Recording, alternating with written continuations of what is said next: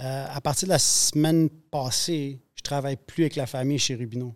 Ça fait cinq ans et demi, le 1er novembre, que j'ai pas consommé. Le podcast, c'est un méchant bel outil pour rencontrer des gens, puis créer des connexions. Moi, je crée des connexions rapidement avec des gens. Ça ne veut pas dire que je les garde longtemps. je viens de commencer une médication pour le TDAH, fait que c'est nouveau à 37 ans. je n'ai pas parlé. Euh, c'est assez touchy quand tu es en rétablissement de parce que ta tête, elle pense à 10 000 choses en même temps. Moi, là, c'est comme s'il y a un orchestre dans ma tête. Première journée, je me suis senti rejeté oh, par ma propre famille. Puis après ça, aujourd'hui, je réalise qu'ils m'ont fait une calice de faveur. Pour l'instant, sa maman lui parle en espagnol. Puis moi, j'ai sauté sur le train de l'espagnol parce que je pense que c'est bien plus utile en ce moment. Puis il y a bien plus de place dans le monde de ce qu'on parle espagnol.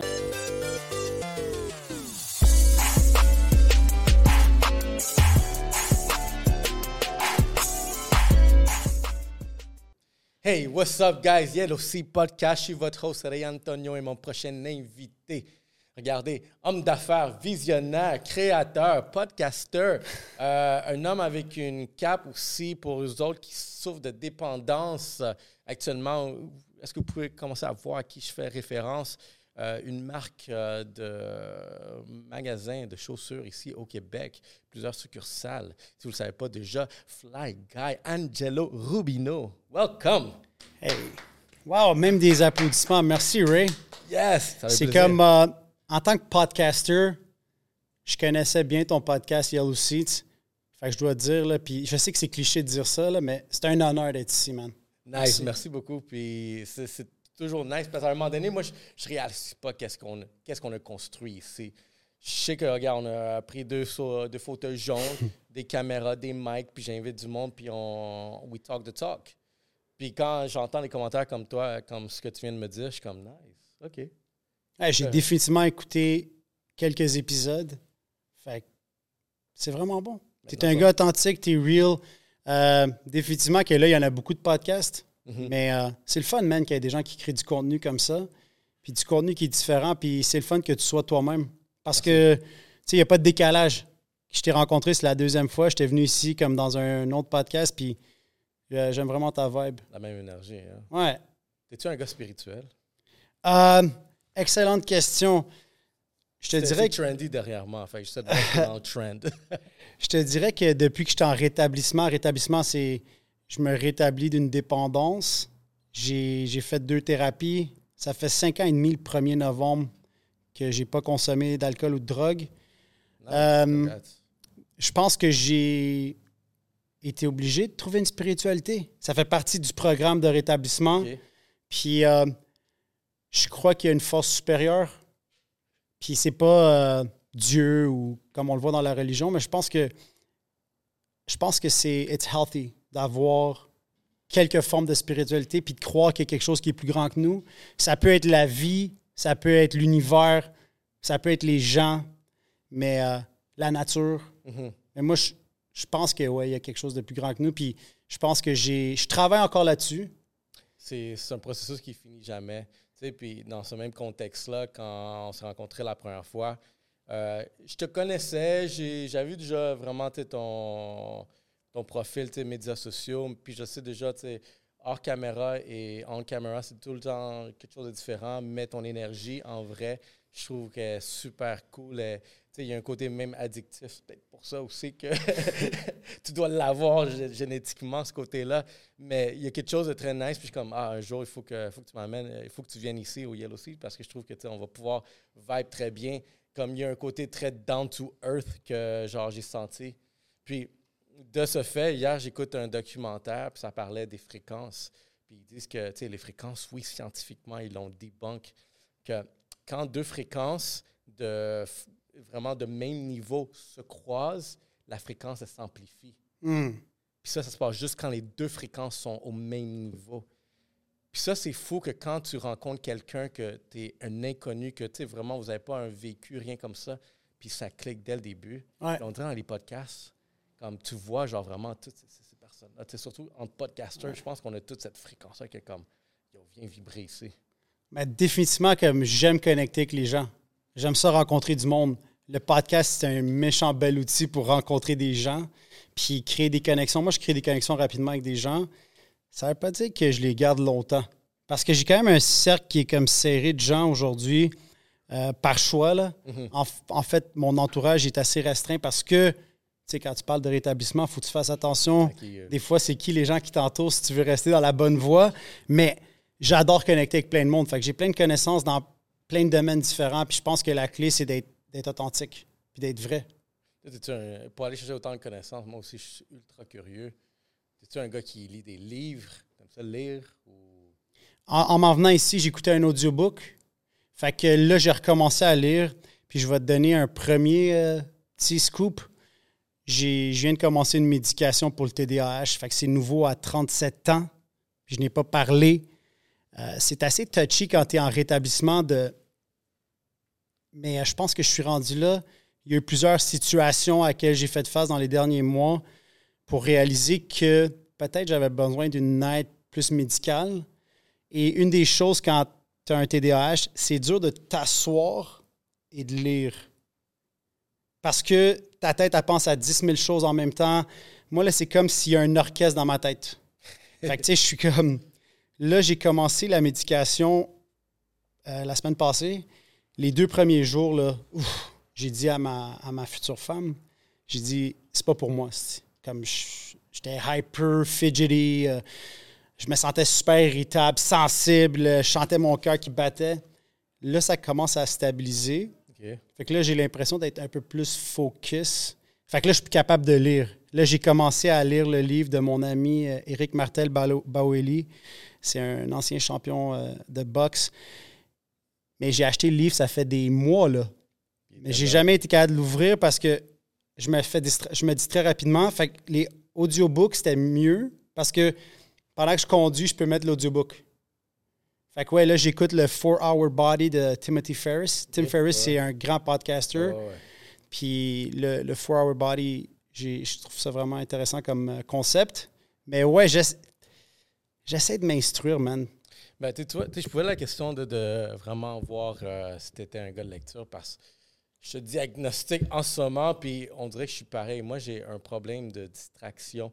Puis il y a quelqu'un, je l'ai soulevé, je pense que c'était à mon mentor. Il dit, moi, j'ai dit, comme j'ai le problème avec moi que je peux pas lire, c'est que j'ai trop de distractions. Je suis facilement distrait. Fait que audiobook, c'est la, fa- la façon que je peux Ouais. rentrer beaucoup de choses. Je suis un excellent écouteur. Ouais. J'écoute super bien, actif. Mais lecture, j'ai de la misère. Puis il me l'a- c'est la première fois que quelqu'un me shoot ça. As-tu déjà été diagnostiqué TDAH? Comme, quoi? Je ne savais pas, puis regarde, c'est passé cette année. Comme, parce que tu viens de dire, comme, t'as été diagnostiqué, genre, à ton âge, on a le même âge. Ouais, puis tu sais, il y a- j'ai réussi à aller au, à l'Université de Montréal en droit. Je suis devenu avocat sans aucune médication. Puis je me dis combien j'aurais pu faciliter la vie si j'avais connu ça plus tôt. Mais tu sais, j'ai aussi une autre maladie. C'est que j'ai la tête vraiment dure. fait que c'est dur pour moi de accepter des affaires. Ouais. Fait que là, j'étais rendu là. Tu sais, il faut faire attention quand tu es en rétablissement de ne pas transférer des dépendances. Fait que là, après cinq ans et demi, j'ai rencontré la médecin. J'ai accepté de- d'essayer. tu sais, c'est un essai, right? Si je me sens pas mieux, puis je vois que d'ici quelques semaines, je vais, je vais arrêter ça. Mais c'est la première fois que j'en parle, tu sais. Parce que je pense que c'est important de briser ces tabous-là, tu sais. Euh, je sais que j'ai de l'air d'être parfait, mais je suis vraiment loin de l'être. Puis c'est des caractères que j'ai des fois que j'essaie de travailler. Mhm. En ce moment, j'essaie de travailler sur moi. Euh, des fois, dans, j'ai des réactions qui sont trop impulsives. Surtout avec des gens que j'aime. C'est-tu, euh, tu sais, en temps, ces réactions que tu travailles sur toi, c'est quoi ton plus gros défaut? Vraiment, c'est quoi ton démon? Tu sais, le petit démon là, qui vient sur ton épaule, là, puis commence à te dire des choses comme fais-le. T'es même pas game. Ouais, j'en ai plus qu'un, des démons. Ils sont trois frères. Ouais, c'est ça. Trois Il bullies. y a comme là, un comité d'un bar. Sincèrement, je pense que je suis une bonne personne. J'essaie de faire les bonnes choses. J'essaie de transmettre le message. J'essaie d'aider les gens autant que je peux. Euh, Est-ce que des fois, je le fais toujours pour les bonnes raisons? C'est sûr que moi, ma personnalité, c'est j'aime ça plaire. Mhm. J'aime ça faire plaisir aux autres parce que je trouve que ça devient comme un genre de récompense pour moi. Fait que j'essaie de faire attention, de trouver l'équilibre. Sauf que je pense que les choses que je dois améliorer, c'est cette impati- impatience-là que j'ai. Moi, là, c'est je suis pas sur la même vitesse que ben du monde, les choses vont vraiment vite dans ma tête. Tu sais, quand tu regardes, là, il y a comme. Moi, je suis carrément dans une autre dimension. Puis je veux que les gens, on dirait, y à ma vitesse. Mais c'est pas à eux de s'adapter à moi, tu sais. Fait que des fois, je suis comme, ah oui! Euh, puis là, tu dois me raconter une histoire, puis ça arrive pas. Puis moi, je suis vraiment un intense. Fait que noir, blanc, je connais ça, mais la zone grise, je connais pas ça. Fait que là, j'essaie de dire, tu sais quoi, la zone grise, des fois, c'est bon. Like, j'essaie de prendre plus du temps. Tu sais, je fais tout vite, je mange vite, je marche vite. Euh, on dirait que tout tout le temps un, un, rush. Je vis tout le temps, je me mets toujours un stress de devoir.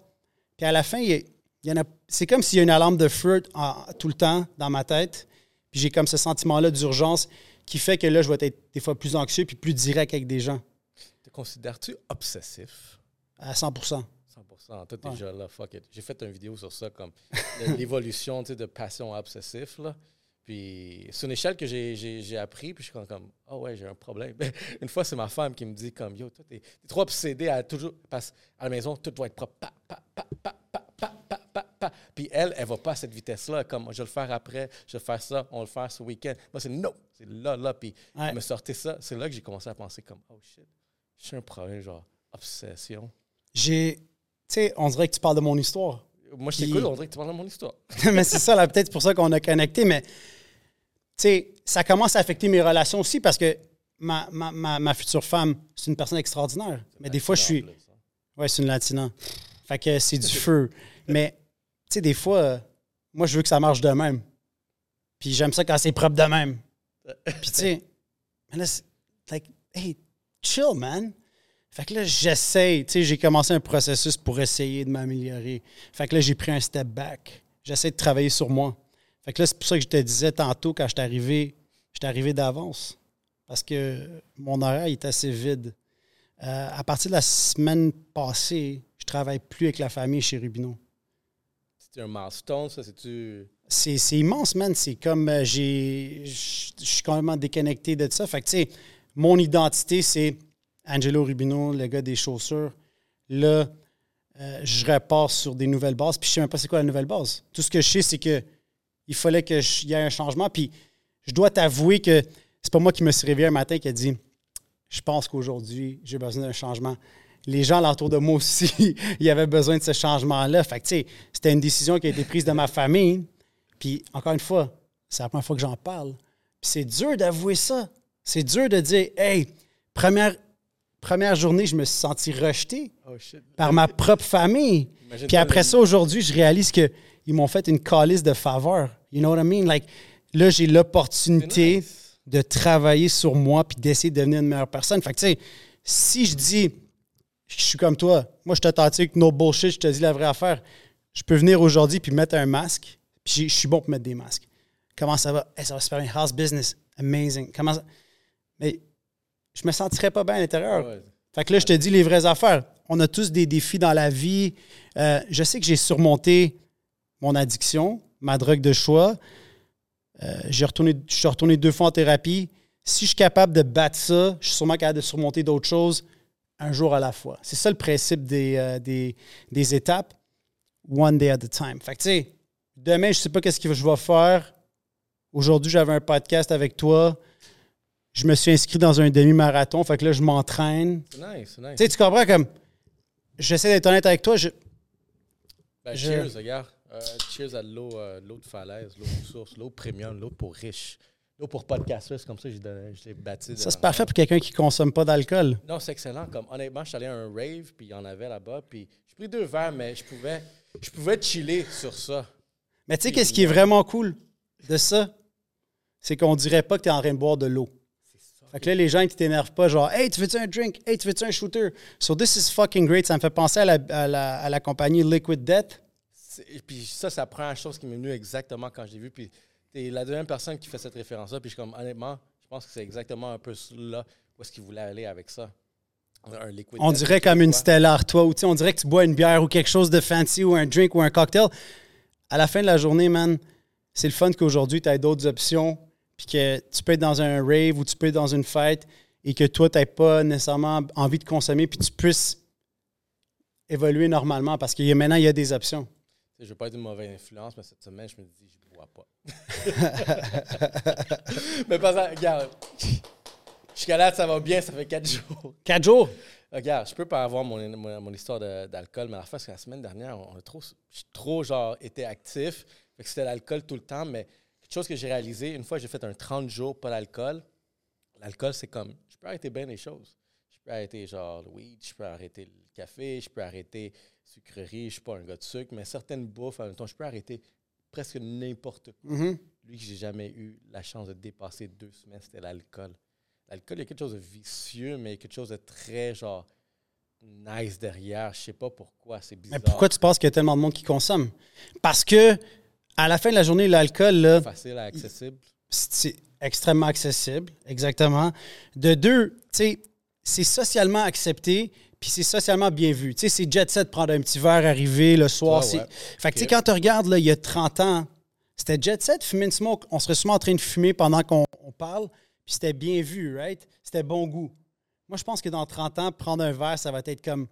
Il va y avoir 10-15% des gens qui vont boire, puis les autres, ils vont avoir comme un dédain, ils vont regarder le gars qui boit, puis ils vont être comme. Ah! Parce que quand tu regardes les conséquences que ça t'amène, les gens, ils disent l'alcool, ça me calme. Ça, ça, me relaxe, ça me délie, je me sens plus. Sauf qu'en fait, l'alcool, c'est un dépresseur. Fait que souvent, le lendemain, ben, ton corps, là, il doit sécréter plus de dopamine parce que tu as donné un dépresseur. Fait que là, les gens, ils sont comme, ils se sentent anxieux le lendemain. Ils se sentent pas bien. Puis c'est pas, pas tout le monde, c'est pas tout le monde qui en abuse, right? Mais genre, la plupart du monde commence à réaliser, hey, dans le fond, je bois pour pas être anxieux, mais le lendemain, je me sens encore plus anxieux. Fait que finalement, c'est peut-être pas une bonne béquille. Peut-être que je devrais trouver autre chose. Puis, tu sais, la, la, la, la, bonne. Dans le fond, qu'est-ce qui est bien, c'est qu'il y en a d'autres options maintenant.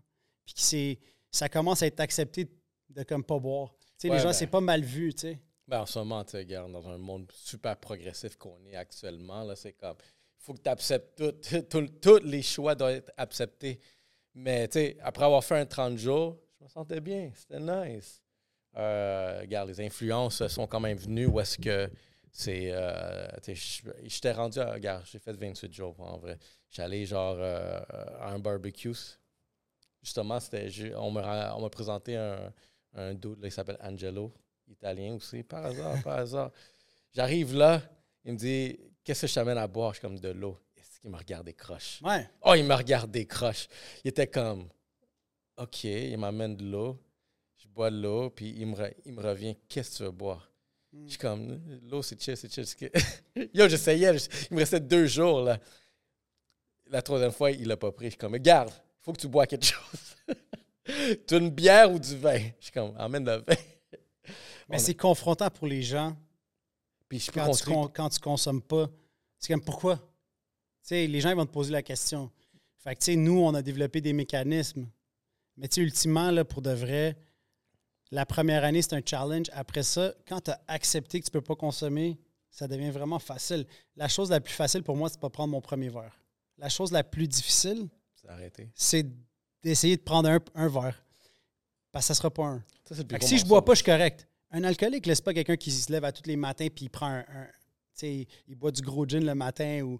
Ça, c'est un ivrogne. C'est comme un autre excès. Mais un alcoolique, c'est une personne qui n'est pas capable de s'arrêter à un verre de vin, une bière. C'est jamais assez. Là, ah, OK, on en prend une deuxième. Ah, puis fuck off, c'est une troisième. Fait que, tu sais, si tu bois pas, tu es correct. Mais c'est Mhm. aussitôt que tu prends ta première consommation, que tu n'es pas capable de t'arrêter, si à chaque fois tu as ce mécanisme-là, ça se pourrait que tu aies une petite faiblesse, tu sais. Ça se pourrait que ça soit un problème. Puis si, ça, si c'est pas un problème pour toi dans ta vie, c'est correct aussi. Mais tu sais, j'ai appris à quand même m'arrêter. J'ai appris à dire non. Surtout, ma, j'ai une femme qui me. À un moment donné aussi, elle était écœurée. T'es écœurée. Fait que, Mais si il a à chaque fallu fois que, je tu bois, t'arrives puis tu dois, tu sais, t'es, t'es comme blackout quasiment, il n'y a, plus de fun, right? Les gens autour de toi, ils sont comme, OK, ouais, tu sais, Ray, à chaque fois qu'il voit, là, c'est comme excessif. Fait que, tu sais, c'est, c'est de connaître ses limites. Puis moi, je juge pas les gens qui, qui, qui boivent. Euh, je suis pas un preacher. J'ai pas comme vu, euh, j'ai pas été touché par la main de Jésus. Tout ce que je dis, c'est que si tu veux arrêter, il y a des solutions. Puis il y en a pour qui, là, c'est un combat, man. C'est un combat quotidien. J'étais allé dans un congrès AA à Repentigny samedi. J'ai été invité à aller partager. Il y avait 500 personnes. Puis tu sais, il y a des gens qui venaient me voir, qui avaient écouté nos podcasts qu'on fait euh, sur le rétablissement, Grain d'espoir. Puis ils étaient comme, hey, merci pour les podcasts. Moi, j'ai de la misère. Mais juste le fait que tu t'ouvres de même à un autre être humain puis que tu dises, hey, j'ai de la misère, déjà là, tu es sur la bonne voie. Parce qu'une des choses que tu dois avoir en rétablissement, c'est de l'humilité. Il Mhm. faut que tu sois capable d'être vulnérable. Moi, là, j'ai été élevé, puis sûrement toi, la même chose, dans un environnement où est-ce que tu ne montres pas tes émotions. Ouais. Si tu pleures, tu es faible. Euh, tu dois essayer d'être tough tout le temps. Fait que là, aujourd'hui, j'essaie d'être plus real comment je me sens. J'essaie d'être vulnérable dans des situations. Quand je parle de mon parcours, des fois, j'ai des, des émotions. Avant, je, n'avais pas. J'essayais pas de montrer je suis qui réellement parce que c'est ça, c'est tough. Mettre, mettre le masque puis faire le clown, ou, ça, c'est facile. tu sais. Mhm. Mais j'essaie d'éviter ça parce que ça, c'est l'ego qui parle. Ouais. Mais non, définitivement, je suis d'accord avec toi. Puis euh, on fait du progrès. Fait que je suis capable de vraiment bien contrôler ça. Selon moi, je suis pas désagréable. J'ai vu des cas. J'ai du monde dans mon entourage que des, eux autres, il fallait qu'ils arrêtent. Moi, je pense que, OK, peut-être je suis stupide. Quotient est très bas, mais je suis le fun. Selon moi. Ah, puis moi, j'ai eu des vraiment bonnes soirées là, en consommation. Ça ne veut pas dire que c'est tout le temps désagréable, right? Puis euh, je pense que, comme j'ai dit tantôt, si ça marche pour toi et que tu es heureux, like, je te fais. Il y a des gens là, qui, à un moment donné, ils réalisent, ils frappent le bas fond puis ils sont vraiment malheureux. Je veux juste que ces gens-là, ils sachent que c'est possible. Mhm. Puis c'est normal de se sentir comme ça. Parce que moi, je me suis déjà senti comme ça. Que, hostie, je serais jamais capable d'arrêter. Fait que, tu sais, je suis content que toi, ça se passe bien. Je suis content qu'il y ait des gens autour de moi. Ma, ma blonde, là, une fois de temps en temps, elle va prendre un petit verre de vin, puis elle finira pas. Moi, ça m'énerve. Je suis comme, comment ça se fait que tu l'as pas fini déjà? Tu sais, moi, je n'étais pas capable de comprendre ça, moi, prendre un petit verre de vin. Like, moi, là, si je sens pas le buzz, like, what's the point? Moi, j'aimais Ouais. la sensation. J'aimais me sentir tipsy. tu sais. Mhm. J'aimais me sentir, si j'ai pas le buzz, what the fuck is the point? Non, exactement. Genre, tu veux avoir une, tu veux une transaction qui est fair, genre win-win. Si je vais me le- si, si je bois quelque chose et pisser énormément, ben je vais me sentir buzz. ben, je peux le faire avec de l'eau. C'est ça, exactement. ben, bon. C'est bon. Ben, ça, regarde, guys, pour tous ceux qui écoutent, euh, allez écouter sur le podcast Grain d'espoir. J'en ai écouté une couple, puis c'est super intéressant parce que oui, j'ai vu qu'il y a une évolution sur certains sujets aussi, sortir à peu près de la dépendance d'alcool. Il y a d'autres choses comme. euh, T'as-tu euh, t'as-tu parlé à quelqu'un qui est comme dépendant sexuel, genre des, des genres de, de? Nous, on couvre toutes les dépendances. On a eu des gens qui sont dépendants affectifs. Puis, tu sais, c'est très proche, hein, la dépendance sexuelle puis l'affectivité. Puis, ultimement, là, ça vient tout de la même place. Quand tu es enfant, on est comme des entonnoirs. Puis, quand tu es un enfant, tes parents remplissent ton entonnoir, ton entourage avec de l'affection, de l'amour. Puis, quand tu en as manqué quand tu étais jeune, d'une façon ou d'une autre, quand tu grandis, ben, tu essaies de remplir ce vide-là avec d'autres choses. Puis tout ce qui gèle, ça peut être des drogues, ça peut être de l'alcool, ça peut être du sexe. Fait que les femmes, là, instant gratification. Je me suis pogné une belle fille, on a couché ensemble. Puis là, le lendemain, tu te sens comme, comme une merde. Fait que tout ça, c'est couvert par le sujet de la dépendance. Fait que nous, on parle at large de dépendance, que ça soit le jeu, le jeu compulsif, Ouais, ça, celle-là, il est c'est les mêmes étapes que tu veux te sortir de, de la consommation de la cocaïne ou du sexe qui devient comme obsessif puis maladif et de la bouffe. On a eu une madame sur notre épisode que c'était les troubles alimentaires. C'est exactement le même processus, c'est le même sentiment, c'est les mêmes binges. Le lendemain, c'est les mêmes sensations. On dirait que tu es en lendemain de veille. Fait on retrouve les mêmes comportements. Fait que la substance, en réalité, elle importe peu. C'est les comportements qu'on a. 15% du problème, c'est la substance. 85% c'est les comportements. Fait que si tu travailles sur tes comportements, ça va régler le, la, la plupart du problème. Penses-tu que c'est euh, c'est un trait addictif, genre vraiment dans sa génétique? Genre ce point-là, tu sais, parce que j'ai réalisé que je suis capable de contrôler beaucoup de mes choses. Comme je te dis, la seule chose que j'ai pas, j'ai pas réussi à arrêter complètement, c'était l'alcool. De temps en temps, je bois. Tu as été capable d'arrêter les autres choses. Ouais, tout. Fait que, une chose que je suis fier aussi de dire, c'est que j'ai combattu la nicotine. De façon que, je, regarde, anecdote, c'est que quand j'étais adolescent, je suis dans un cercle d'amis, on est 15 personnes, je suis le seul qui fume pas la cigarette. Je suis comme, oh shit. Ça, ça me frappait. Je suis comme, shit. Genre, j'ai, puis j'ai aucune volonté. J'ai aucune envie de vraiment vouloir y toucher puis être cool avec la cigarette. Puis je suis fier d'avoir combattu, admettons, cette, euh, cette influence-là parce que tout le monde autour le fait Oh, my God, ça a l'air cool. Mm. Mais, tu sais, je remarque que c'est là où c'est dur à battre, mais je remarque que, tu sais, vraiment, il y a du monde que. Il y a comme ce côté-là où est-ce que inf- facilement influençable, le peer pressure, là, il est comme. Ouais. Il est très automatique. Penses-tu que vraiment, ça, c'est quelque chose que vraiment qui est génétique en soi? Moi, Toi- je pense que je suis définitivement influençable. Après la génétique, c'est dur à dire parce que tu regardes dans ma famille, je suis le seul qui est en rétablissement, qui a une dépendance. Fait que si, exemple, j'avais vu d'autres comportements, peut-être j'aurais pu dire, oui, il y a une partie. Il y a des gens que je côtoie que c'était comme générationnel. Puis là, tu as la chance, toi, de briser ce cycle-là. Est-ce que c'est parce que quand tu es jeune, tu vu des comportements puis tu les reproduis plus tard? J'ai vu aussi le contraire. J'ai vu des gens qui, leur mère était une alcoolique, fait qu'ils n'ont jamais touché à l'alcool parce que à un jeune âge, ils ont vu les ravages, ils ont eu un dégoût. Pas qu'ils avaient vraiment peur de comment ils se sentiraient ou s'ils seraient euh, addicts ou alcooliques, mais c'était plutôt que, tu sais, ils ont vu euh, un parent se détruire toute sa vie. C'est un- c'est une mort qui est vraiment horrible parce que c'est à petit feu, qu'ils n'ont jamais eu l'obsession de boire. Fait que je l'ai vu des deux bords. Fait que est-ce que c'est héréditaire?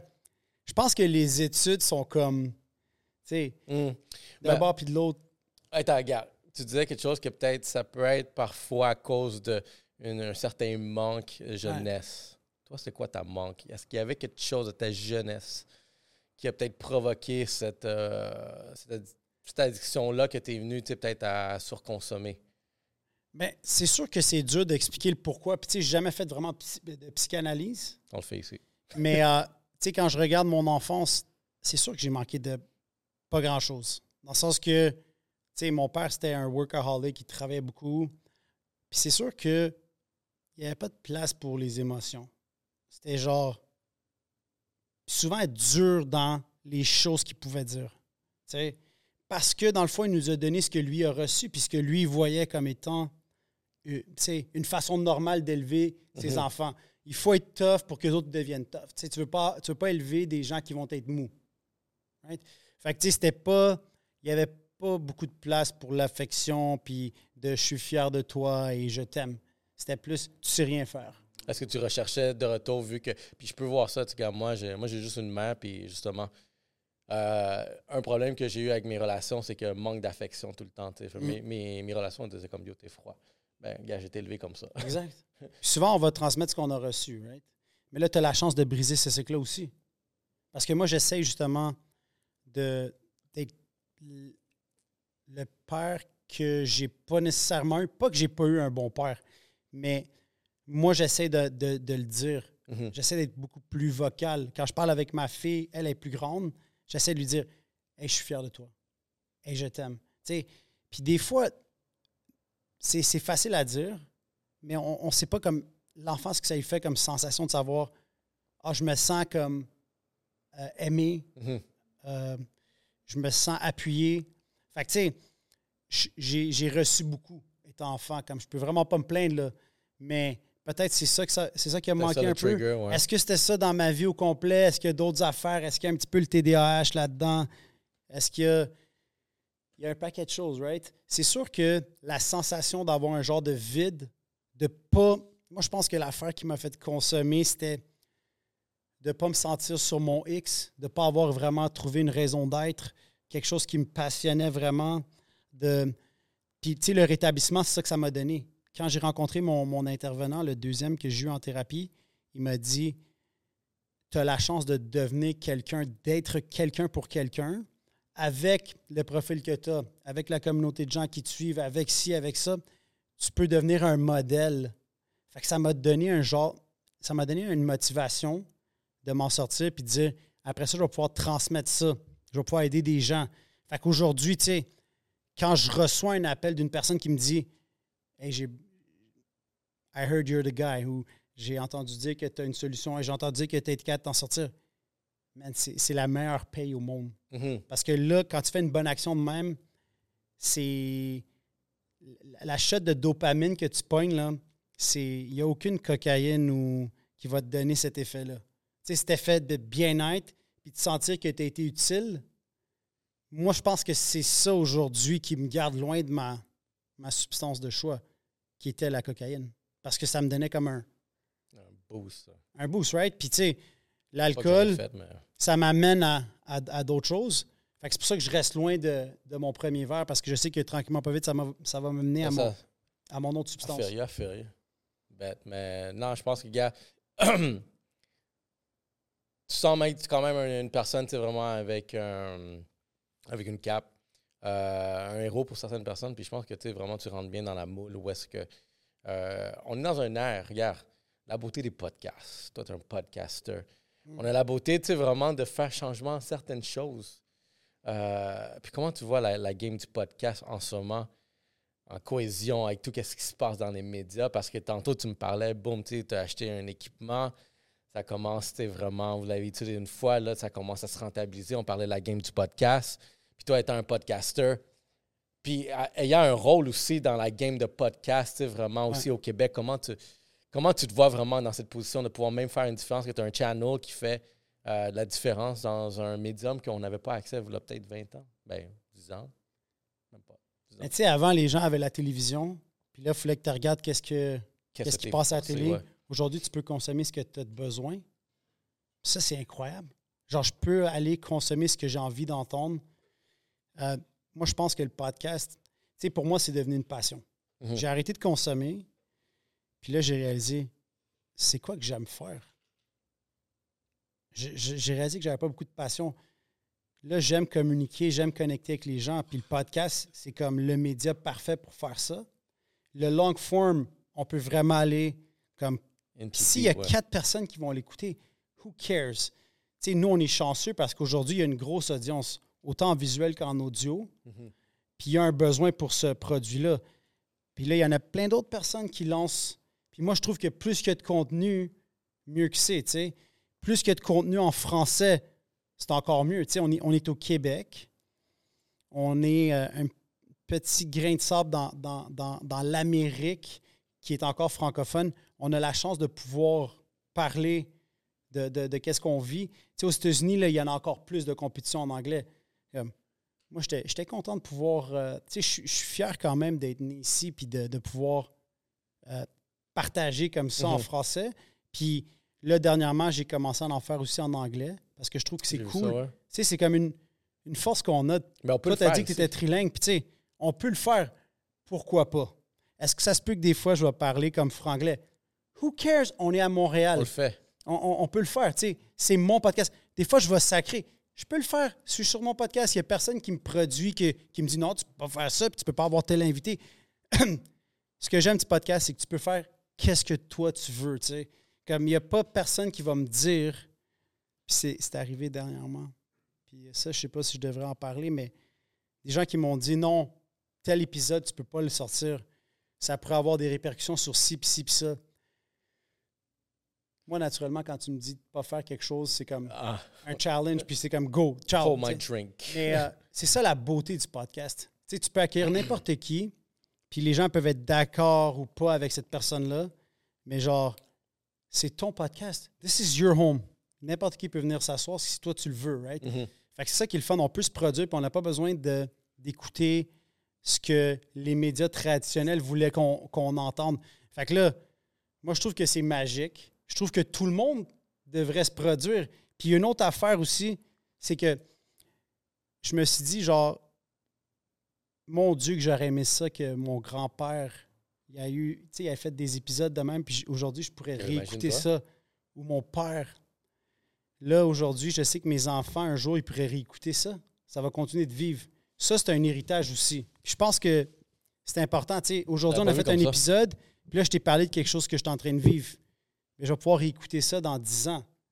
Puis ça, c'est magique. Ça va continuer de vivre, right? Mm-hmm. Fait que, tu sais, c'est. Cet aspect-là, il est vraiment. J'ai un invité, euh, je ne sais pas si tu connais J7, c'est un, MC, puis lui aussi, il a un podcast. Euh, puis, il y a un punchline qui m'a dit, puis ça, tu sais, vraiment par rapport à les médias traditionnels, C'est que les médias traditionnels, eux autres, ils ont des clients, les podcasters, nous autres, on a des communautés. C'est ça qui fait la différence entre euh, pourquoi on est en train de, de mener, tu sais, vraiment de changer la, la, l'espace médiatique ici au Québec. Il y a une autre affaire fucked up que je dois dire pour faire du pouce là-dessus, puis euh, je m'excuse de parler beaucoup, mais Francis Parent-Valquette, c'est le gars qui m'a montré le, chemin en, termes de. C'était vraiment un pionnier. C'est lui qui m'a qui m'a lancé là-dedans. Puis lui, hier, il m'a dit Tu sais, les gens, ils payent cher hein, pour t'écouter sur des podcasts. J'étais comme De quoi tu parles? C'est gratuit sur YouTube, Apple Podcasts, Spotify, tu sais, n'importe où, c'est juste gratuit. Puis comme non, non, ils t'ont donné leur temps, une heure de leur temps pour t'écouter. Puis ça, c'est l'affaire qui vaut le plus cher dans, dans le monde. C'est notre temps. je t'ai donné mon temps, on va dire une heure de mon temps, puis je me suis assis devant mon ordinateur, puis j'ai écouté ton épisode avec euh, Mariana Mata. Puis là, j'ai écouté cet épisode-là. Mais mon temps, là, si je mets une valeur là-dessus, comme je t'ai payé cher, man, pour écouter ton mhm. épisode. Tu sais, comme je t'ai payé cher pour écouter ton épisode. Puis ça, faut pas, faut pas, faut pas minimiser ça, je pense. Bien dit. Euh, honnêtement, tu es le premier que j'entends le dire cette façon. Ça vient pas de moi. Hein. Ben, c'est bon. Francis. Francis, Charlotte à Francis. J'ai déjà vu son nom, tu sais, vraiment euh, être travaille avec les connotations podcast ici au Québec. Fait que Charlotte à toi, Francis. Ça, c'est un bon punchline. Euh, Charlotte J7 pour celle-là aussi. Puis, tu sais, pourquoi j'aborde ce sujet-là? Parce qu'en ce moment, il y a à peu près quoi, 500 employés chez TVA qui ont été, qui ont perdu leur emploi. Puis moi, j'ai vite de cliquer ces liens-là, puis j'en ai cliqué un aujourd'hui parce que c'était un, producteur de TVA que je connais pas, puis c'était écrit en titre, trop clickbait. Ah, un tel donne sa, vraie, euh, sa vraie opinion sur euh, les emplois perdus de TVA. Puis moi, c'est là que je suis comme, Chris, réveillez-vous un jour. Mm. Mais je m'attendais à qu'ils disent quelque chose comme, ouais, c'est dommage, vous êtes comme ça, comme ça. Non, lui, son message était beaucoup orienté, mais ah, mais le problème, pourquoi on est en train de perdre nos jobs, c'est que euh, vous, les, vous, la population québécoise, est plus en train de nous écouter parce que vous voulez trop distrait à d'autres choses. Mais vous, savez qu'est-ce qu'on a besoin?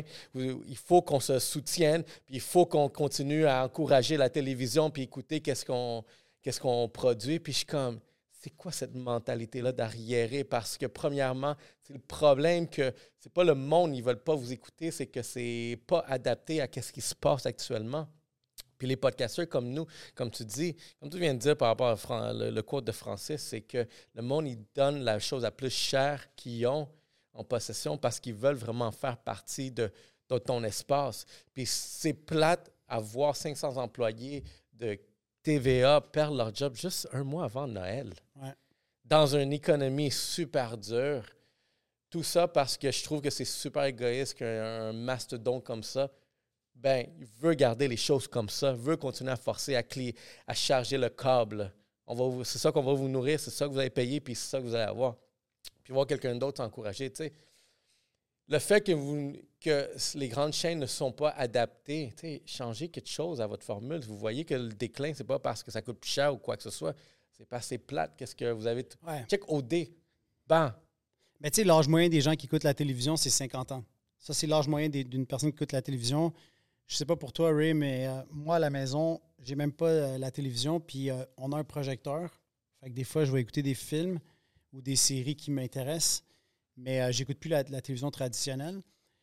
Je pense que, puis tu sais, nos enfants, ils n'ont pas été élevés en écoutant les nouvelles comme nous on l'a été ou en mhm. écoutant les nouvelles du sport ou whatever. Fait que tu sais, je vois mal comment ça va changer la situation. Fait que c'est sûr qu'il va y avoir un shift. Puis tu sais, à la fin de la journée, si tu t'adaptes pas, tu meurs. Puis tu sais, les médias, s'ils ne s'adaptent pas, ben, ils vont mourir. Puis il va y avoir d'autres choses, right? Je pense que c'est juste l'évolution humaine.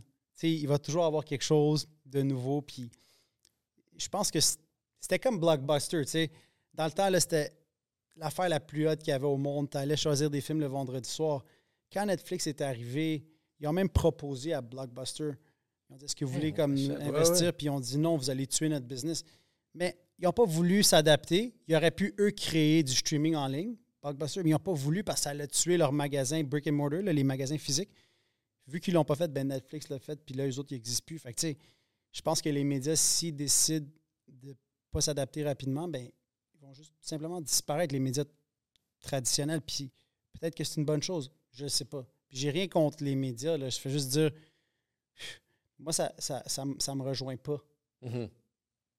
Non, mais tu sais, moi, la cause derrière ça, c'est que c'est juste que, sais, euh, on est dans un chiffre où est-ce que je pense qu'on est en train de vraiment bâtir la première, la prochaine euh, euh, tendance médiatique ici. Mm. Puis, tu sais, je suis fier de voir, avoir, c'est toujours un plaisir d'avoir un podcaster à côté de moi. Parce que je pense qu'on voit, ben, je pense pas, mais je sais qu'on voit les choses de la même façon d'un contexte médiatique. Tu sais, les gens, c'était comme. Les gens, ils trouvaient ça prétentieux que toi, là, tu es assez important pour te lancer, puis les gens, ils vont vouloir t'écouter. Tu sais, comme toi, tu es qui pour vouloir rivaliser euh, TVA ou. Tu sais, le vendeur de souliers, là. Tu sais, moi, je me suis fait dire ça dans ma vie souvent va vendre tes souliers. Mais pourquoi pas? Tu sais, genre, pourquoi je pourrais pas? Puis, je me rappelle quand j'avais commencé, j'avais dit je vais avoir 10 000 visionnements par épisode. Puis les gens, ils riaient. Aujourd'hui, en moyenne, on a 25 000 visionnements sur YouTube par épisode, puis il y a des épisodes qui ont dépassé les 60 000. C'est au-delà de mes rêves les plus fous. Mais même s'il y en avait cinq personnes, c'est à moi que ça fait du bien de faire ça. Mm-hmm. Fait qu'ultimement, je m'en foutais. J'ai même pas monétisé la chaîne YouTube. J'ai pas activé les ads parce que ça m'intéressait pas de faire 100, 200, 300 dollars par mois ou plus ou moins. Je le faisais parce que c'était une passion. Il y a des gens qui vont aller skier le week-end. Il y a des gens qui vont. Moi, c'est une passion. Fait que si tu aimes ça communiquer, pourquoi pas? Qu'est-ce que ça va te coûter d'essayer? Là, il y a des places comme ici que tu peux venir louer le studio, tu peux acheter un forfait pour pas cher, tu peux t'essayer. Si tu pognes la piqûre, là, va t'acheter une caméra, un mic, ça coûte pas super cher. Puis d'un matin, tu peux te produire. Ça peut être un sujet genre super niche, là, puis tu te dis qui, ça, ça, va intéresser qui? Ben, des fois, c'est surprenant. Mais non, regarde, qu'est-ce qui est fou, tu sais, c'est vrai, c'est surprenant que. Mais il y a un sujet pour tout. Le sujet le plus fou, il y a un sujet pour. Ça. Il, y a que, il y a une audience pour.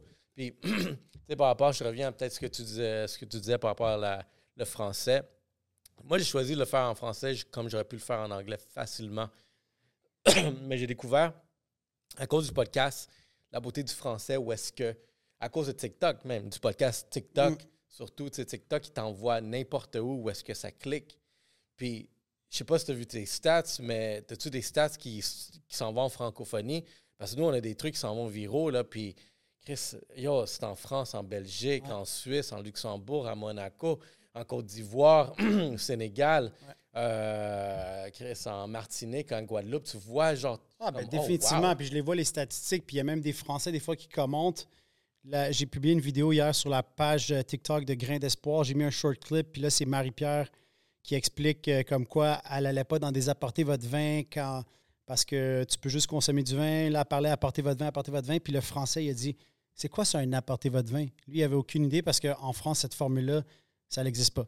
Fait que là, c'était drôle de voir, tu sais, des Français. ouais. ouais c'est fucked up. Puis, tu sais, Ouais, puis là, ils s'intéressent, puis eux, ça les dérange pas, là, notre accent, puis ils trouvent ça comme le fun. Puis, vous êtes d'où, puis c'est où ça, puis. Oh! Ben, tu vois, ça, c'est une valeur que je veux encourager les Québécois à faire vraiment du contenu en français parce que, sais, je trouve que c'est trop souvent qu'on entend que le Québec, c'est petit. Oui, c'est petit. La mentalité est petite, oui, mais il y a du monde qui sont en train de sortir comme nous de ces horizons-là. Mais la réalité, c'est que quelque chose qu'on a, c'est le français. Le français commence à sortir, puis à l'extérieur du, du Québec, il y a du monde qui aime ça. Qu'est-ce que nous autres, on fait de l'accent? Une invitée, Chloé, par exemple, Chloé Fit Gamer, shout out, euh, dans une vidéo, elle sort un terme très québécois, elle parlait de maillotche. Nous, c'est quoi une maillotche en nos termes? Mais tu vois, dans, dans les commentaires, je vois, mais c'est quoi une maillotche?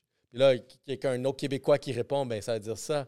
Puis les autres, c'est comme, hein? Puis tu vois, un gros thread juste en parlant de la maillotche. Mais tu sais, là-bas, ils sont curieux, tu sais, voir genre vraiment les termes. Puis je trouvais ça super cool.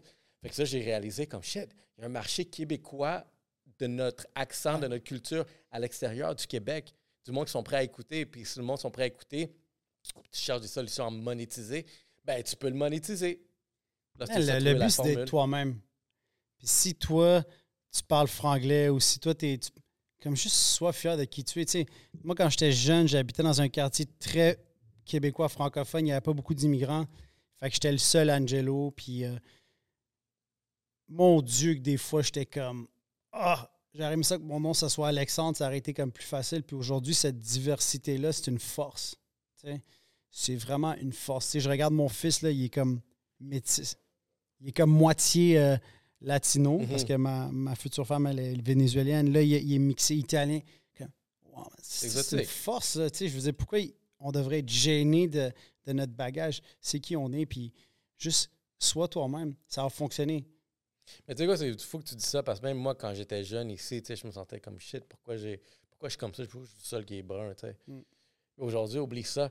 À un moment donné, moi, ça me clique comme, tu sais, il faut être fier d'être brun ou juste plus foncé parce qu'il y a du monde qui paye cher pour aller au salon de bronzage pour être la même couleur que toi. Puis je suis comme, tu sais, moi, c'est naturel. Ouais, Fait que, exactement. cette diversité-là, je trouve ça qui fait que vraiment qui on est, que c'est super cool. Puis c'est pour ça que j'ai une chaîne que j'encourage la diversité à son maximum. Parce que je trouve que c'est ça qui est représentatif de qui on est ici au Québec. On est juste un, un melting pot de tout. Ouais. Puis, tu sais, je- derrière ça, c'est pour ça que, tu sais, il y a beaucoup de monde qui apprécie, qui aime ça, cette couleur, euh, le Montréal. Tu sais, drôlement, à plusieurs reprises, j'ai entendu plusieurs monde dire, mettons, des, des hommes dire que les plus belles femmes sont ici à Montréal parce que c'est comme un buffet. C'est littéralement un buffet. Vous avez compris. C'est vrai, tu vas au buffet, regarde, tu vas comme au buffet, tu vas avoir l'italien, la pizza là, mais tu peux passer par les chicken wings, tu peux passer par le riz chinois. C'est. Montréal. Ouais. si quelqu'un va dire quelque chose par rapport à ça. Welcome, Montréal, c'est un buffet. C'est vrai. C'est une bonne façon. Ça devrait être le nouveau euh, slogan de la ville. Montréal, un buffet. Ça pourrait enlever un peu de, de heat de- des cônes. Ouais. T'as-tu un vélo, toi? Vu que t'es. Ah, t'es. Ben, euh, j'ai commencé à faire de l'entraînement. Fait que là, je me, je me suis acheté un vélo, mais vraiment de, de, de course, tu sais, comme pour faire du, des longues distances. Fait que- mais euh, je suis pas nécessairement euh, genre très euh, pour les, les, les pistes cyclables. Ou, euh, Ça, dire. c'est surtout qu'on vit au Québec quand même, puis que six mois dans l'année, on va pas pouvoir les utiliser, ces pistes-là. Mais écoute, c'est. It is what it is. Ah, il y en a qui les utilisent. Tu sais, qu'est-ce qui. Qu'est-ce qui m'énerve? Mais on de- peut, on peut prendre ce moment-là pour dire, tu sais, on pourrait se plaindre. On pourrait dire, Asti, il y a tout le temps des travaux, les pistes cyclables, les ci, les ça. Mais en même temps, on est chanceux d'être à Montréal, qui est comme une ville qui est super sécuritaire. Tu sais, aux États-Unis, là, c'est à chaque jour. Il y a des tueries, il y a des fusillades, il y a, il y a des événements comme tragiques.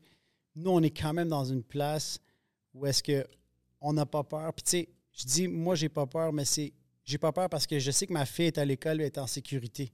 Mhm. Je sais que mon fils, il- tu sais, on, on- on est dans un environnement qui est très euh, protégé. Puis, tu sais, ça, il faut quand même mettre une valeur là-dessus. Définitivement. Fait que, tu sais, moi, je moi, je suis quand même fier. Tu sais, puis on peut dire toutes les affaires négatives qu'il y a à dire sur euh, la ville de Montréal. moi, je suis définitivement montréalais. Je suis définitivement fier d'être d'ici. Le reste du Québec, c'est moins relatable pour moi. Puis il y a des places, les gens sont tellement accueillants puis gentils. Mais Montréal, c'est une plaque tournante. C'est là que tout se passe. Puis je pense qu'on devrait être un peu plus gentil envers notre ville. Puis on devrait la traiter différemment. Puis peut-être elle, elle nous traiterait aussi différemment. Tu sais, les gens, on- des fois, on fait pas attention. On, on- on est un petit peu sale ou on jette nos affaires. on- mais on a une belle ville, man. Faut, faut y faire attention. J'ai vu en plus un clip dernièrement, tu sais, quelqu'un, c'est une femme qui rentre dans le métro, là, juste en train d'envoyer chier tout le monde. Bande de sales, bande d'immigrants. Je suis comme. je check ça, je suis comme, je suis parti à riche, comme, yo, euh, regarde. en général, des situations comme ça, on ne vit pas ça très souvent ici. Les gens sont quand même super accueillants, sont quand Non, même. c'est vrai, là. C'est pas très. euh, Fait que, tu sais, on est quand même chanceux là-dessus. Moi, sur ça, je pense qu'on devrait, on devrait pas se plaindre parce que on a tous vécu des fois des situations, étant avec un bagage culturel qui est différent, mais c'est déjà moins pire que à plein d'autres places dans le monde. tu sais. Il y a du monde qui sont en guerre actuellement. Il y a des places qui sont en guerre, tu sais, puis il ne faut pas rentrer dans les sujets politiques. Malheureusement, tu sais, c'est- euh, triste. Moi, j'ai ma citoyenneté italienne aussi. Fait que peut-être un jour, je vais, je vais m'en aller en Italie, mais pour Hey. l'instant, là, je suis content d'être ici. J'ai entendu un fun fact de l'Italie dernièrement, une statistique qui est un peu plate, mais l'Italie est en train de devenir un des pays avec le plus bas reproduction. Ouais, ben en fait, la population est très vieillissante. Mais les Fait que- Italiens, c'est pas genre cochon de, de nature? Ben, Ah non. Ça veut Ouais, pas dire qu'ils veulent. ça- ils peuvent être cochons, mais ça veut pas dire qu'ils veulent se reproduire puis avoir des enfants. fertile. Fait que, tu sais, la situation économique étant difficile, euh, c'est sûr que c'est dur de supporter une famille de- avec plusieurs enfants, Mais ouais. économique, genre la raison peut-être. euh, Ah, je pense que définitivement, euh, Ah ouais? là-bas, la situation est quand même difficile. Tu sais, quand on parle qu'un employé fait 1000, 1200, 1500 euros par mois, là-dessus, il faut que tu payes ta maison, ta voiture. Là, si tu rajoutes des enfants, euh, c'est c'est quand même assez coûteux là-bas. Mais je veux dire, la vie coûte un peu moins cher qu'ici en termes de, de nourriture et tout ça, mais c'est c'est- c'est quand même difficile. Tu sais, c'est- c'est- Il y a moins d'opportunités là-bas de pouvoir partir quelque chose puis de, de gagner bien sa vie. Fait que. Mais je dois, quelque chose, je dois avouer qu'il y a une limitation. Tu sais, contrairement à nous ici, on dit le Québec, c'est la seule place francophone en Amérique du Nord, ou sinon juste les Amériques tout court. Mais la francophonie, euh, maintenant, est accessible à cause de l'Internet. Ça, on peut vendre, on peut être euh, une personnalité mondiale. Tu sais, il y a beaucoup de, de- de personnes de Montréal qui s'en vont en France puis ont du succès. Mais l'italien, c'est comme, yo, tu parles italien, c'est la seule langue. Ah, puis, tu sais, les gens, ils me disent Est-ce que tu parles à ton fils en italien C'est une question que je me suis poser souvent. Puis j'étais comme Pour l'instant, là, sa maman lui parle en espagnol. Puis moi, j'ai sauté sur le train de l'espagnol parce que je pense que c'est bien plus utile en ce moment. Puis il y a bien plus de place dans le monde de ce qu'on parle espagnol. Puis effectivement, c'est un défaut qu'ils ont, les Italiens. Tu sais, ils parlent italien. Puis ils sont pas très ouverts aux, autres langues. Fait que, ouais, ils sont limités à ce niveau-là. C'est c'est dur. Si tu vas en Italie, là, tu trouveras pas énormément de monde qui vont être bilingues ou Ah trilingues. ouais. Ils sont très. euh, Ben, c'est plate, ça. Parce... Ben, là, je peux comprendre un peu mieux cette statistique-là, pourquoi genre la, la- euh, le pays est en déclin en termes de, de reproduction. Ouais, puis tu sais, là-bas, man, ça fume beaucoup, puis ça boit, puis tu vois qu'ils n'ont pas vraiment d'autres formes de comme activité. Tu vois que c'est. La vie est assez simple parce que ça coûte cher, puis c'est définitivement comme un challenge. Tu sais, moi, ma famille sont dans la campagne, campagne, puis c'est pas loin de Naples, Salerne.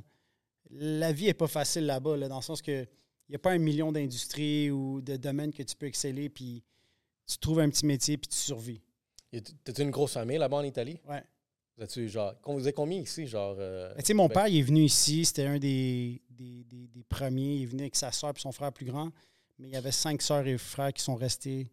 Qui sont encore tous là-bas. Fait qu'eux autres, ils ont eu des enfants. Puis il y en a même des enfants qui ont eu des enfants. Fait que la famille est vraiment grande. Puis on est quand même très proche parce que depuis que je suis tout petit, là, je vais passer euh, un mois, deux semaines en Italie. Fait que c'est ça qui m'a rapproché de la culture puis de la langue. Fait que c'était comme, euh, là, je reviens. J'étais allé là-bas il y a quelques semaines. Fait que, Là-bas, vous êtes-tu entrepreneur? Excuse, je te coupe, mais sont- vous êtes-tu entrepreneurial?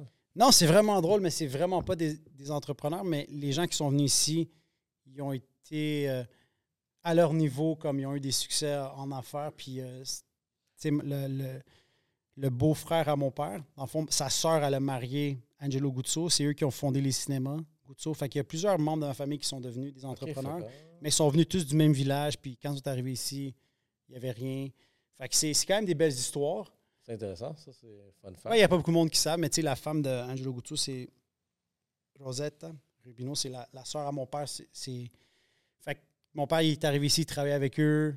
Ils ont fondé les cinémas, ils ont eu quand même un, un- un grand succès. Fait que, tu sais, mais là-bas, c'est. C'est bien moins entre, des entrepreneurs. que quand ça, tu t'en vas là-bas, ils t'appellent-tu le riche Canadien? définitivement.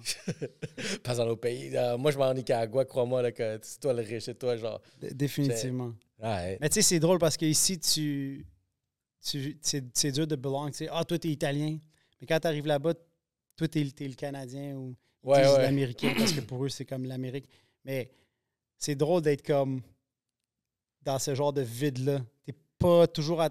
Mais pour moi, quand je vais là-bas, c'est, c'est drôle le sentiment, mais on dirait que c'est vraiment, tu sais, je le sens qu'il y a comme des racines profondes. Tu sais, je le sens qu'il y a comme. C'est. That's where I belong. Tu sais, C'est de là que tous mes ancêtres viennent. Fait il y a quelque chose de, de spécial. Tu sais, Il y a une émotion particulière que je ressens moins ici. Après, ici, tu sais, c'est- quand même les, les Québécois qui nous ont amenés où est-ce qu'on est aujourd'hui. Fait qu'il y a ce respect-là, cette appréciation-là. Moi, je ne vais jamais parler mal contre les Québécois ou contre la langue française que, que j'apprécie puis j'affectionne. Tu sais, j'ai étudié en français. Il y a beaucoup d'Italiens qui me disaient T'es pas un vrai Italien, tu es allé à l'école française. Parce que eux, ils ont été à l'école anglaise. Mhm. Fait que ça, c'était vraiment drôle. Même en grandissant, j'avais pas beaucoup d'amis italiens. C'était plus des anglophones. Fait qu'ils me disaient que j'étais comme un French frog ou j'étais un. Peu importe le terme. mais, mais tu sais, la réalité, c'est que moi, j'étais fier de. C'était ma. ma tu sais, à la maison, je parlais français et italien. Fait que ça, c'est quand même cool. Puis après ça, j'ai appris l'anglais. Mais jamais eu, genre, mettons, ton père, faire la business là-bas, peut-être ramener la business de l'autre bord. Parce qu'il me semble, je ne vais pas me tromper, que peut-être lui, initialement, qui venait, c'est amener vraiment une qualité qui provenait de là-bas. Oui, c'est ça. Puis c'est ça, vraiment. Le, Au départ, lui, quand il a découvert qu'en Italie, déjà, à l'époque, avant l'euro, c'était la lire. Et là, euh, pour 15-20 000 lire, déjà, le taux de change était 1 pour 1500 lire. Fait que là, tu pouvais acheter des chaussures italiennes pas chères, les importer. À l'époque, il n'y avait pas autant de frais de douane et tout ça. Le transport coûtait moins cher. Fait que lui, c'est comme ça qu'il a commencé. Il importait de la chaussure, il vendait ça. Fait que, le modèle, il a évolué. Fait que là, on n'a plus d'importation. C'est vraiment, on vend des marques. C'est des brands, ouais. Mais comment tu regardes ça? C'est quelque chose que je voulais aborder, qui je trouvais ça super intéressant. Tu as vu vraiment, euh, le brand Rubino, je pense que genre, il y a comme un genre revamp, revamp a été vraiment, euh, que je peux voir de mon bord. Mais tu avais parlé aussi que peut-être possiblement, il y a peut-être d'autres marques qui pourraient sortir de là. tu en cours, ça s'en vient-tu ou je m'avance? D'autres marques? Ben, peut-être pas des marques, mais vraiment un, genre un sub euh, pour du streetwear. C'est quelque chose qui avait été discuté chez vous? Oui, mais on avait, on avait regardé plusieurs. Parce que, tu sais, nous, dans notre créneau, tantôt, je parlais avec euh, ton partner, tu sais, il y a des les brands comme Converse, Nike, tu sais, les gros brands on a accès à certains modèles, puis on n'a pas accès à d'autres modèles qui sont exclusifs pour soit des, magasins comme des magasins Hype Store là, ou des chaînes comme Foot Locker. Fait que nous, on n'a pas accès à tous les modèles. À un moment donné, on a déjà regardé la possibilité de soit faire une acquisition ou ouvrir un magasin qui était comme totalement une autre mm. branche, qui était beaucoup plus comme streetwear ou euh, un, specialty. Fait que ça aurait été comme carrément différent comme euh, sélection. Mais euh, les brands, ils ne vont pas te vendre tous les modèles qu'ils ont. Fait que si ils te catégorisent comme étant euh, chaussures pour la famille, exemple, value, là, tu ne pourras pas avoir. C'est comme. Euh, tu ne pourras pas avoir des Air Force puis du Cordborough. C'est soit mm. du Cordborough ou du Air Force. Puis nous, ça nous a servi d'avoir les brands qui étaient comme plus abordables parce que c'était ça notre, créneau, right? Après, il y a définitivement aujourd'hui, il y a, il y a, il y a une grosse demande pour tout ce qui est plus du hype. Puis, moi, je pense que ça va stabiliser parce que ça a créé tous ces magasins-là qui font de la, revente. Puis, tu sais, moi, il n'y a rien que je trouve plus niaiseux que de payer plus cher que le prix de détail. Fait tu sais, nous, ce qu'on vend, c'est juste retail price. Puis après ça, il y a des, y a des, y a des escomptes. Fait tu sais, moi, quand j'ai vu ce phénomène-là, j'étais comme, combien de temps ça va pouvoir durer? Des gens qui, la chaussure se vendait 150, puis là, ils vont l'acheter sur un marché de revente à 350 combien de temps ça va être sustainable. Puis tu sais, ces brands-là, ils ont fait quelque chose d'exceptionnel, c'est qu'ils ont créé un brand tellement fort, puis ils ont mis une offre qui est tellement basse. Tu sais, ils font exprès de produire si peu de paires que ça se vend toujours comme mhm. rapidement. Puis le hype, il reste très real parce que ben, tu veux aller t'acheter les paires au magasin quand ça sort parce que si tu attends deux, trois semaines, il n'y en aura plus. Fait que, tu sais, eux, ils pourraient juste en produire plus. Mais c'est pas ça qu'ils veulent. Ils veulent pas tuer le brand. Fait que là, ça a créé ces magasins-là qui font de la, revente que moi, je trouve un petit peu ridicule, parce que, ultimement, ben, c'est les consommateurs, pour ceux qui ont moins d'argent dans leur poche pour acheter d'autres affaires ou pour investir dans d'autres choses. Fait que, tu sais, c'est pas quelque chose que j'encourage ben, les gens à faire. Mais c'est les deep sneakerheads aussi là, qui sont très euh, dans ça. Puis que, moi aussi, je me suis questionné. Regarde, même dernièrement, je vais jamais au Carrefour, mais j'ai été, puis je pense que j'ai vu peut-être deux, peut-être trois, à plus le Nike Store qui vient d'ouvrir. Ouais de magasin de, souliers, il y en avait deux qui étaient des, des sneakerheads. Euh, genre le magasin, je suis comme, yo, comment, comment ils sustain genre le pied carré pour, pour être au carrefour? Puis genre, les gens ne connaissent pas ça, mais euh, c'est intéressant de parler de ça parce que là-bas, le pied carré, c'est 120 à 150 dollars du pied. Puis là, tu enlèves après ça tous les frais qui te rajoutent. Fait que euh, moi, j'ai déjà eu un magasin à Anjou, Galerie d'Anjou, qui fait partie du Cadillac Fairview. C'était pas un magasin de détail, c'était un restaurant. Puis ça coûtait, c'était 4000 pieds carrés. Fait que je sais pas c'est quoi l'espace que tu as ici. Là. 2000, fait que le double. Ouais, c'était un restaurant de 4000 pieds carrés. On payait 33 000 par mois. Fait que tu peux t'imaginer, on n'était pas dans le centre, on avait une entrée extérieure. Ouais. Quand tu es dans le centre, ça coûte encore plus cher. puis tes frais mensuels sont encore plus élevés parce que là, tu dois payer pour l'entretien, la sécurité dans le centre. Fait que c'est pas sustainable. Quand tu es un détaillant, comme nous, on est un détaillant, c'est pas sustainable. Si tu es un brand, puis que tu fais le, full markup et que tu es dans un centre de même, puis que ça donne aussi en même temps du exposure à ton brand, ça fait du sens. Mais comme pour nous, d'être là, ça fait pas de sens. Alors, je me demande exactement la même chose que toi. Comment ils font? Est-ce que c'est une business qui est juste un front? Est-ce qu'il y a. I don't know. Puis j'ai pas envie de, de mettre à dos tous ces magasins-là, mais en même temps, les pauvres personnes qui vont et qui payent 600 dollars pour des Jordan 1, je sais pas quoi. Moi, je trouve ça ridicule.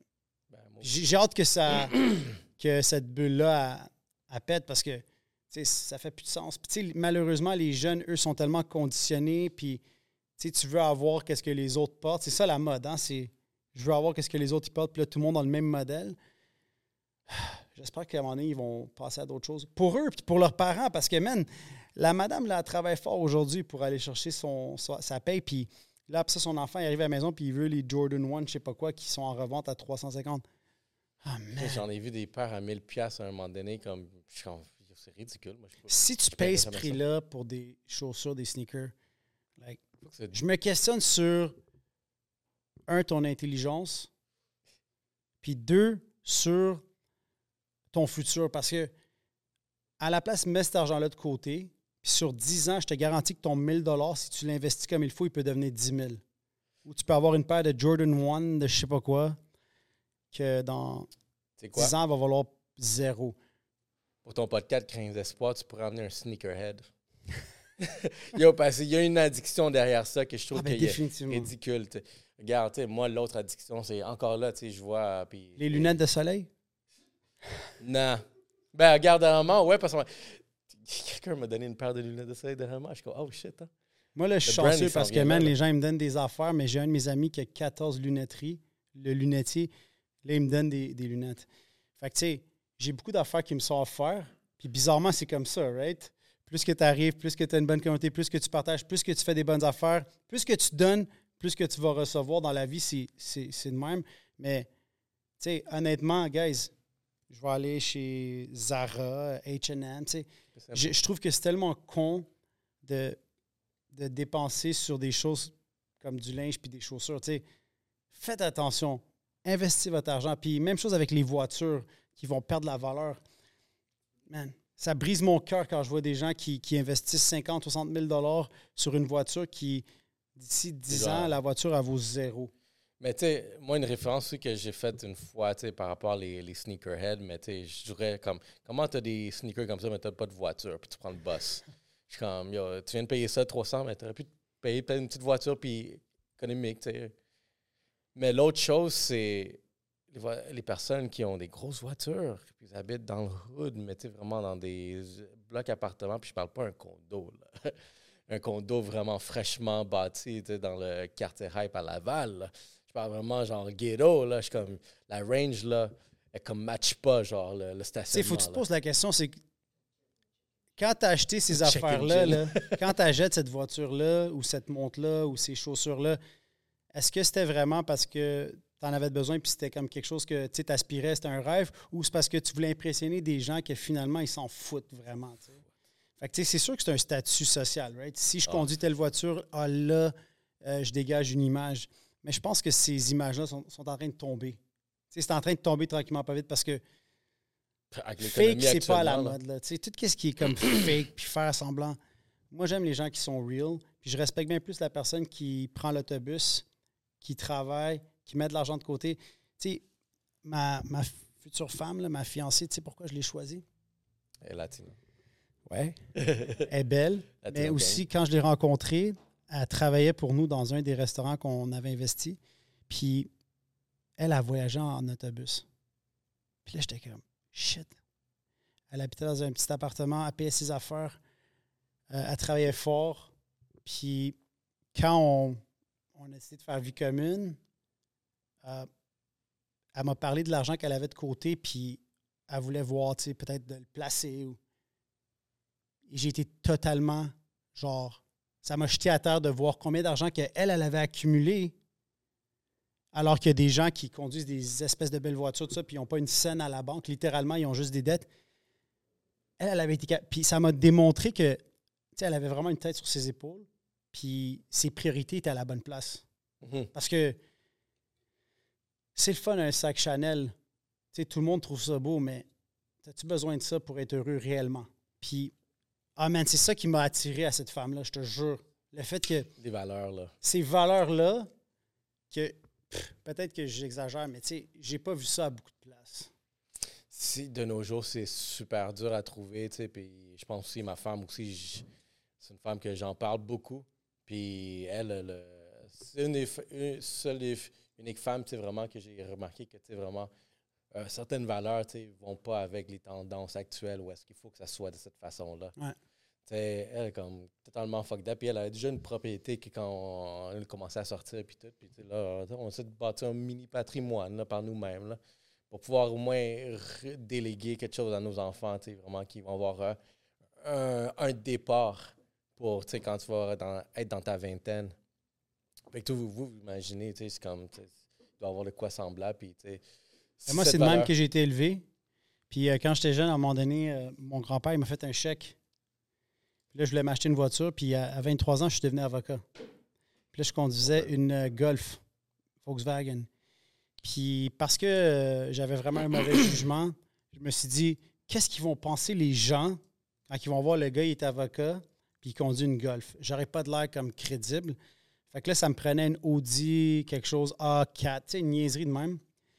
Puis mon grand-père, il m'a fait un chèque. Puis il a dit Tiens, va acheter la voiture.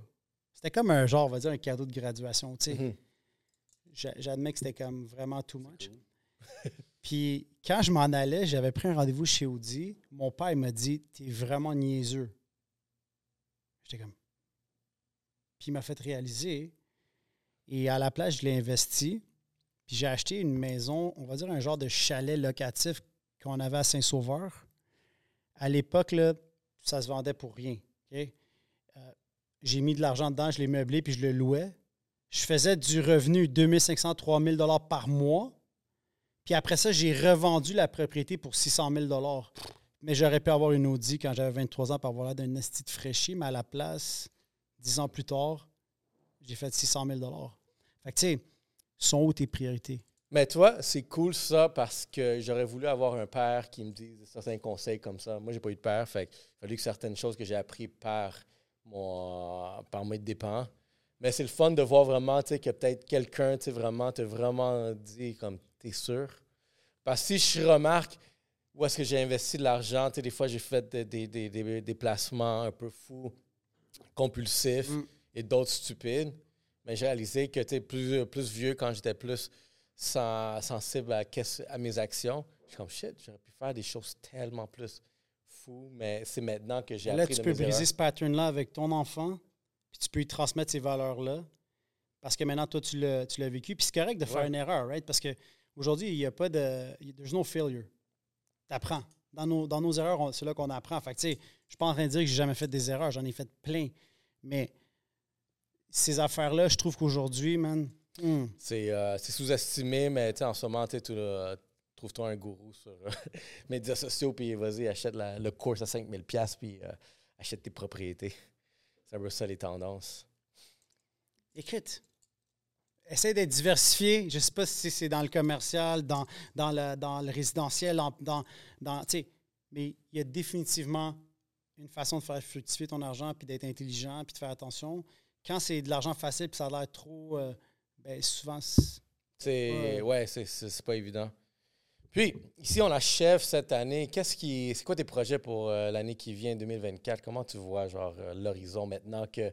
euh, Il y a eu un gros meeting, ça, ça, dev- ça devait être drôle à voir. Un meeting, sauf Angelo. Tout, tout le monde a été cessé, sauf toi. Parlons comment on va le mettre de côté. Mais maintenant, tu as gagné comme une liberté, peut-être, c'est quoi, une année sabbatique? Tu commences un marathon, tu commences à t'entraîner. Tu vas-tu faire le tour du monde? Tu vas-tu. euh, OK. J'aimerais ça, mais j'ai quand même deux enfants, puis ma fille va à l'école. Sauf que c'est le fun de pouvoir comme, prendre du temps pour soi, puis essayer de travailler sur ses démons. On a parlé des, Ouais, le- démons. Euh, Mais non, honnêtement, je vis ça jour le jour en ce moment. Puis, tu sais, aussitôt que c'est arrivé, j'ai des gens qui m'ont proposé des choses le lendemain. Puis, j'étais comme, je suis pas prête. C'était comme, j'ai besoin du temps pour réfléchir sur c'est quoi euh, que j'ai envie de faire. Parce que j'arrive, j'ai 37 ans, toi, tu as 36. Mhm. Fait que là, statistiquement, là, on va dire on a vécu déjà 50 de notre vie si on est chanceux. Puis que si on regarde l'espérance de vie d'un homme, euh, il me reste 50 si je suis chanceux. Comment je consommes vivre? pas, fait que c'est. T'en plus, Ouais, mais il y a- 60. Tu as raison. Mais eh, c'est comment que je veux le vivre mon dernier 50 que c'est dans quoi que j'ai envie d'investir mon temps, parce que c'est ça qui vaut le plus cher. Puis euh, définitivement que c'est pas l'argent qui me rend heureux. Fait que tu en as besoin pour avoir une certaine liberté. Puis c'est quand que tu sais si tu en as assez. Fait que là, je, je navigue là-dedans. Fait que j'ai aucune idée qu'est-ce qui s'en vient en 2024, à part que je me suis inscrit dans six mois à un demi-marathon et que je me marie l'année prochaine en septembre en Italie. À part ça, mon agenda est assez ouvert. Fait que si vous avez des propositions, euh, hit me Fait up. que t'as- OK, tu vas être fit pour ton mariage. Euh, ouais, ben juste pour profiter de la vie à 100% euh, pendant longtemps? Non, for sure, mais super cool, tu sais. c'est- c'est- Ben, regarde, moi, j'encourage l'entraînement physique. Je pense que c'est la meilleure des choses. Puis, si je pourrais me permettre un- une année sabbatique, ah, je, je serais au gym tout le temps. Je pense que je serais fit. Peut-être pas beef, mais juste correct. Mais juste de pouvoir m'entraîner comme euh, aujourd'hui, j'ai couru, j'ai fait 10 km sans avoir les soucis de. Sais, je sentais toujours que je m'entraînais, mais avec un sentiment d'urgence de Ah là, il faut que je fasse ça. Ah, tantôt, il faut que je m'en aille là-bas. Mais quand ton agenda il est assez euh, ouvert comme en ça ce doit être moment, spécial, ça. c'est vraiment Ah. fucké. J'ai jamais vécu ça parce que j'étais allé à l'école en droit, j'ai gradué, j'ai fait mon stage en droit, j'ai commencé à travailler à temps plein. Fait qu'il n'y a jamais eu de moment où est-ce que j'étais face à rien. Puis toi, regarde, moi en ce moment, moi c'est mon objectif à 40 ans, gars. Je sais même pas si je vais me rendre là, c'est juste des objectifs de vie, mais je voudrais prendre une pause, vraiment rien faire. Fait que je me dis, je vais donner à fond maintenant, puis après, peut-être déploguer. Si je peux le faire six mois, si je peux faire un an, ça, va être beautiful. Peut-être passer juste à chiller avec mon, mon enfant. Non, mais c'est ça. Puis, je veux être présent pour, euh, pour les enfants. Puis, ça, c'est vraiment cool. Là, cette semaine, je suis allé prendre mon fils à la garderie où je fais très rarement. Ma fille, je pense que ces moments-là, j'ai pas envie de les perdre, mais surtout travailler sur moi, essayer de m'améliorer, essayer de devenir une meilleure personne. Euh, je veux aider. Tu sais, là, je m'im- je m'implique avec des fondations. Euh, J'essaie. J'ai reçu beaucoup. Fait que là, c'est mon devoir d'essayer de redonner puis d'aider. Puis on dirait que la vie, quand je donne d'une façon ou d'une autre, je finis par recevoir. Fait que, tu sais, un jour à la fois, comme dans mon rétablissement, euh, je regarde pas plus loin que ce soir. Demain est une nouvelle journée. On va voir comment ça va aller. Puis, tu sais, c'est quand même bizarre comme feeling. Puis, tu sais, c'est la première fois que j'en j'en parle. Fait que, tu sais, je sais pas nécessairement encore c'est quoi le feeling. Tu sais, je suis. Je suis. euh, c'est tout nouveau, là. Tu te réveilles à quelle heure? Genre aujourd'hui, tu te réveilles à quelle heure, sachant n'y Ah. rien à l'agenda? Je me suis réveillé à 6h30. Normal. Ouais. Ça, c'est un, horaire euh, responsable, même, même si rien. Non, c'est ça, mais tu sais, ouais, non, mais je devais quand même accompagner ma fille à l'école. Euh, là, il y avait le changement des, des pneus. Il y avait. Sais, j'avais des petites affaires à faire. Mais euh, honnêtement, de pouvoir comme se dire bon, euh, qu'est-ce que je peux faire pour essayer de devenir une meilleure personne? Tu sais, je vais, je vais avoir des spécialistes. Je veux, je veux essayer d'être quand même actif, mais pas nécessairement pour bâtir quelque chose ou pour construire une Ouais, business. ça, c'est ou- fait, là. C'est... I, I- I don't know if that's what I want. Tu sais, je sais pas si c'est ça. Peut-être ça va être ça dans, dans un mois. Peut-être si on se parle, je vais dire Ah ouais, finalement. Mais honnêtement, je sais pas si c'est ça que j'ai envie. Tu faire du yoga. Ma femme elle est latina. Elle voulait pas que j'aille faire du yoga. Elle disait Ah, que elle- j'allais là-bas pour les mauvaises raisons. Puis elle avait sûrement raison. Mauvais- Elle te connaît comme moi, je te connais. là. Je te vois Tu sais, là. on est là. dépendant dans tous les Je aller domaines. voir moi, Reggie, moi, je là. suis- moi, c'est pas long que, c'est dangereux. Voir, euh, Surtout si elle, a, exemple, elle travaille, puis moi, en ce moment, je suis en break, puis là, tu étais aujourd'hui. J'ai fait deux cours de hot yoga avec quatre mamans qui travaillent pas en ce moment. Tu sais, je pense pas que ça, ça va envaler la pilule. Fait que, tu sais, j'essaie d'être respectueux envers, euh, envers ma femme, que j'aime beaucoup aussi. Fait- Bien, bien dit. Regarde, toi, t'es un wise man, qu'on appelle ça. Non, mais c'est vraiment honnête quand je te dis, tu sais, j'en ai fait des niaiseries dans ma vie. Puis, tu sais, la loyauté, c'était pas nécessairement une de mes valeurs en relation. Depuis cinq ans que j'étais avec cette femme, euh, je risquerais pas une niaiserie pour perdre cette personne qui était exceptionnelle. Fait tes, valeurs, changent avec le temps. Puis, À 37 ans, c'est pas, euh, je suis pas dans le mood de j'ai envie de rencontrer des femmes. Zéro. C'est comme, je suis vraiment bien avec la personne euh, que j'ai. Fait ça serait même pas mon réflexe de regarder les autres, mais on est imparfait, on est des hommes, puis des fois, la tentation, peut être forte. J'essaie de rester loin des tentations. Peut-être pas du hot yoga. On va travailler sur cette idée. Qu'est-ce que ça pourrait être? Shit, on a bâché le yoga, on a fait chier les sneaker euh, stores, les resellers. On, on a, on a accroché plein de monde, Check, ça va être check. intéressant, ça. C'est bon, ça. Euh, ouais, non, bête, bête, bête. Merci de m'avoir reçu pour vrai. Puis, Ça fait euh, plaisir. continue, euh, c'est vraiment bon, qu'est-ce que vous faites. Merci d'être venu. Puis, euh, regarde, tu as été extrêmement ponctuel. Euh, J'apprécie ça. Euh, une, heure en, une heure en avance. Mais comme je t'ai dit, c'est que j'avais pas rien d'autre non, à non, faire, ça. j'aime ça. Le pire, c'est que j'invite tout le temps du monde. Je J'ai souvent des invités, je dis comme, hey, si tu venir en avance, là, moi, je suis down pour chiller. Là, parce, à partir d'une heure avant que je commence le podcast, ma distraction est déjà partie. Je peux rien commencer Ouais. de, de, de- Ah non, de sérieux. Je suis comme, oublie ça, je vais être distrait, je dois set up. Je, je suis comme, fuck that, on commence là. là puis, euh, Non, puis j'ai apprécié les conversations qu'on a eues avant aussi. Fait que euh, définitivement que c'était pas une euh, perte de temps pour moi. Puis euh, j'ai apprécié la personne que j'ai appris à connaître encore plus. Pareillement. euh, lâche pas, man. Cheers, mais j'apprécie. Angelo, bienvenue encore une fois au Yellow Sea Podcast. Maintenant, tu fais partie du mur du catalogue. Fait que, euh, on se voit bientôt, guys. Podcast.